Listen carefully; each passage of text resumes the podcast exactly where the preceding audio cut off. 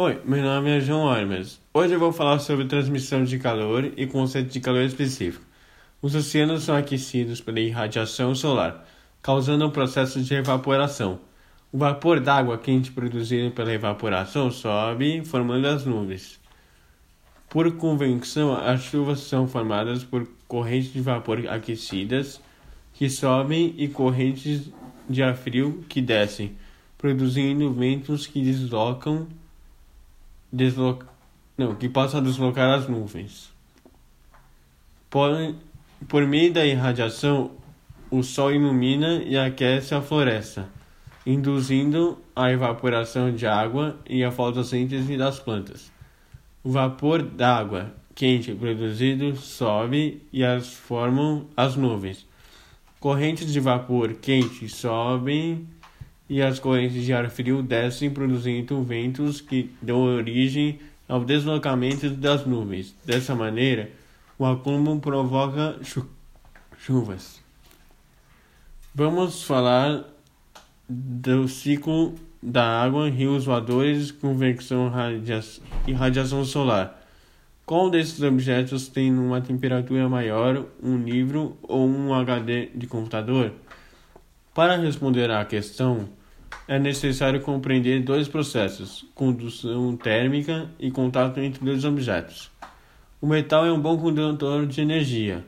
Os objetos de vidro ou metal são no, estão numa temperatura maior ou uma relação em uma relação a borracha, plástico, papel ou madeira. O HD feito de metal está numa temperatura maior do que o livro pois o HD é um bom condutor de energia, enquanto o livro é um mau condutor de energia.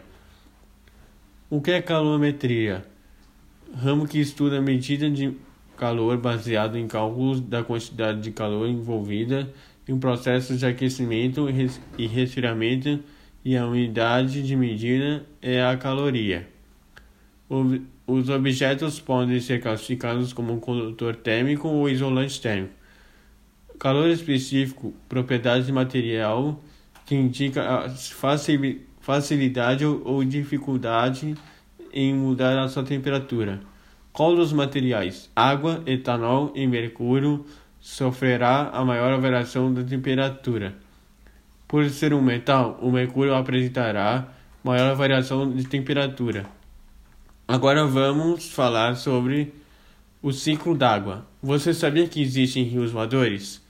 Os rios voadores são cursos de água atmosféricos invisíveis gerados por vapor de água e escoamento de água.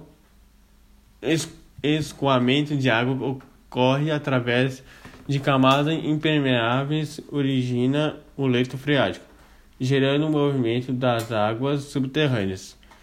Com a evaporação da água da superfície terrestre, ocorrem pre precipitações sobre a terra. Parte da água infiltra no solo, enquanto a parte, enquanto a parte vai para os oceanos. A vegetação transpira, liberando vapor de água que evapora. As precipitações sobre o oceano ajudam a manter os seus níveis de água enquanto enquanto aquecido evapora e cai sobre a forma de chuva, e assim o ciclo se reinicia. Esse foi o podcast de hoje e até mais.